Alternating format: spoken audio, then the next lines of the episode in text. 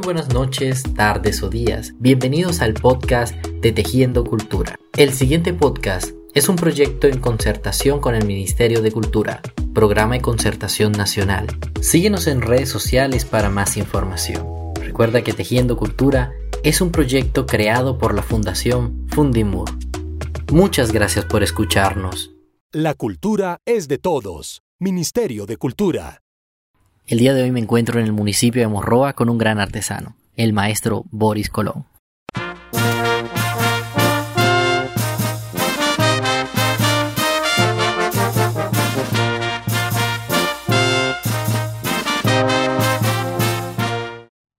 Maestro Boris, muchísimas gracias por abrirnos las puertas de su taller, de su casa, para mostrarnos este hermoso oficio de, del el quehacer del artesano. ¿Cómo se encuentra el día de hoy? Bueno, el día de hoy me encuentro muy bien, muy satisfecho. Es importante la salud, pues, que es lo primordial en, esto del trabajo de la artesanía. Eh, contento, pues, con la visita de, ustedes del grupo Tejiendo Cultura y por esta maravillosa entrevista que me van a hacer en el día de hoy.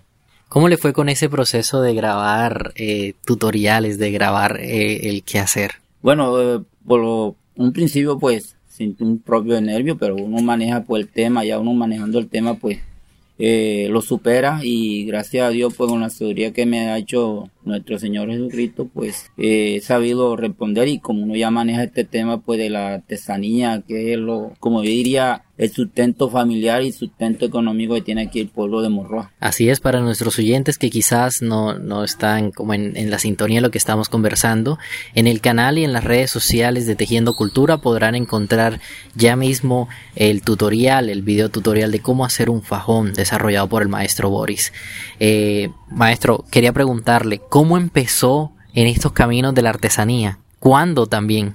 Bueno, es como uno lo lleva en la sangre como el pueblo de Morragüe fue fundado por un cacique, cacique Monroy, que ellos traían esa cultura, pero en nuestro medio esta cultura eh, antiguamente era para los lo que eran las mujeres, eran las señoras que ellas tejían, entonces uno lo lleva en esa sangre, ahí tejieron nuestros abuelos, tatarabuelos y todo.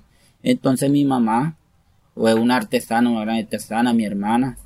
Entonces uno mira ese punto pero yo terminé mi, bachillerato, hice un curso de posgrado en el SENA, eh, anduve, fui marinero, navegué. Luego, uno pues, la familia es lo primordial.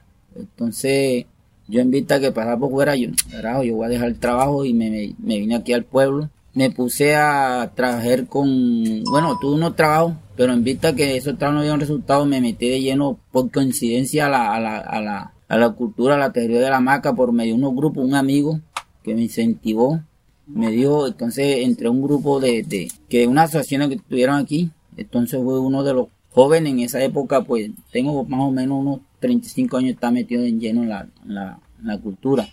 Entonces yo en vista de que no había ese medio de trabajo aquí, pues me metí, como te dije, me metí en esa asociación, hubieron muchas ayudas, proyectos, entonces me fui llenando poquito a poco de, de amor a la, a la, a artesanía.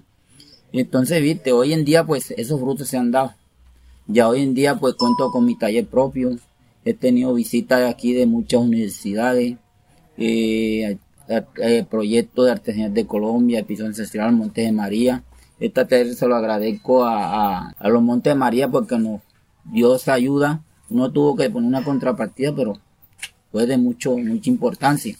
Entonces, viste, entonces son Cosa que uno en la vida, pues, hoy en día me siento orgulloso de ser uno de los grandes artesanos aquí del pueblo de Morroa. ¿Y por qué? Porque de aquí eduqué a mis hijos. Aquí han salido muchos jóvenes, inculqué jóvenes, aquí jóvenes artesanos.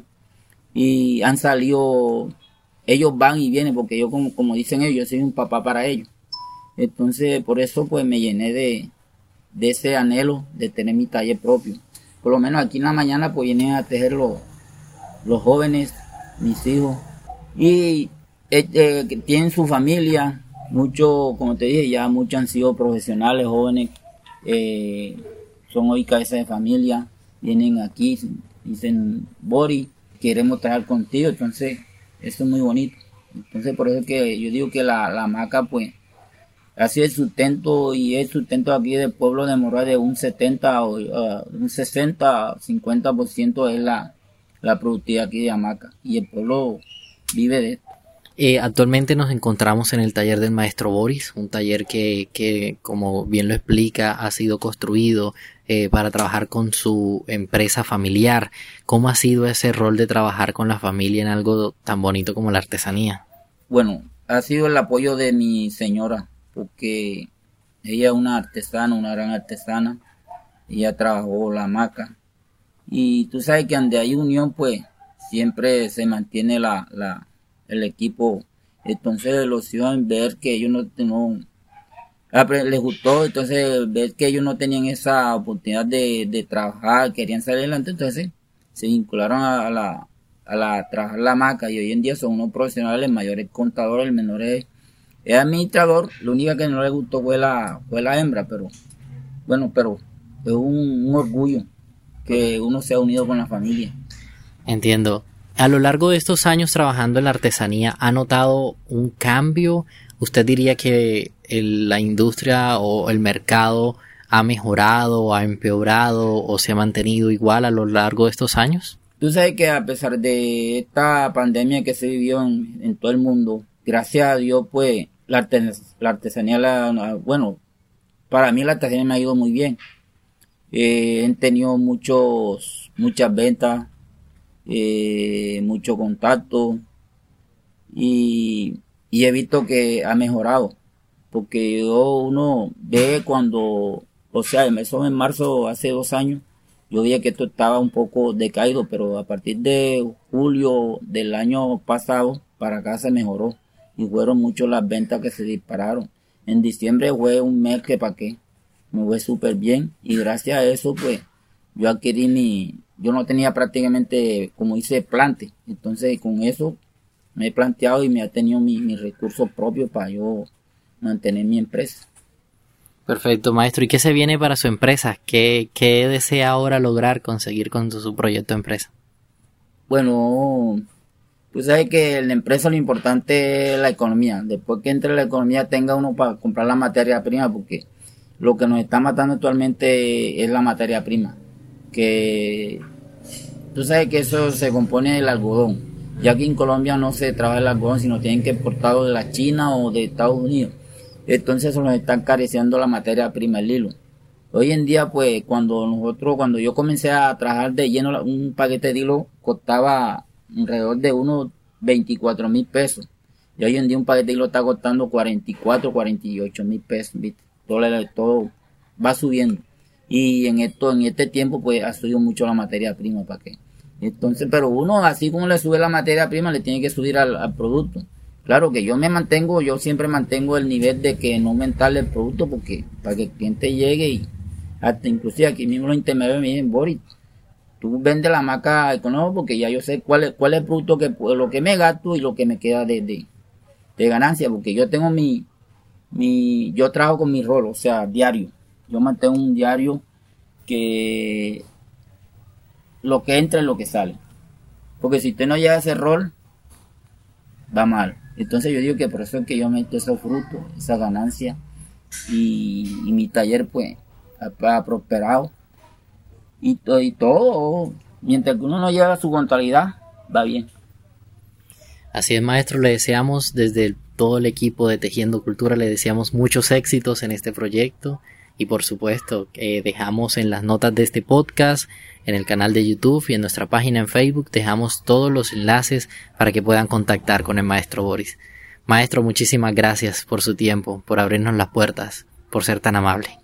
Eh, gracias a usted y como líder, a usted el equipo de Teniendo Cultura, pues gracias por esta hermosa y maravillosa entrevista que me han hecho el día de hoy, pues y espero que esta me sirva para abrir más puertas todavía a mi, a mi artesanía y al pueblo. Porque uno puede, por medio de uno, conoce mucho la marca, entonces eh, la economía crece en el pueblo.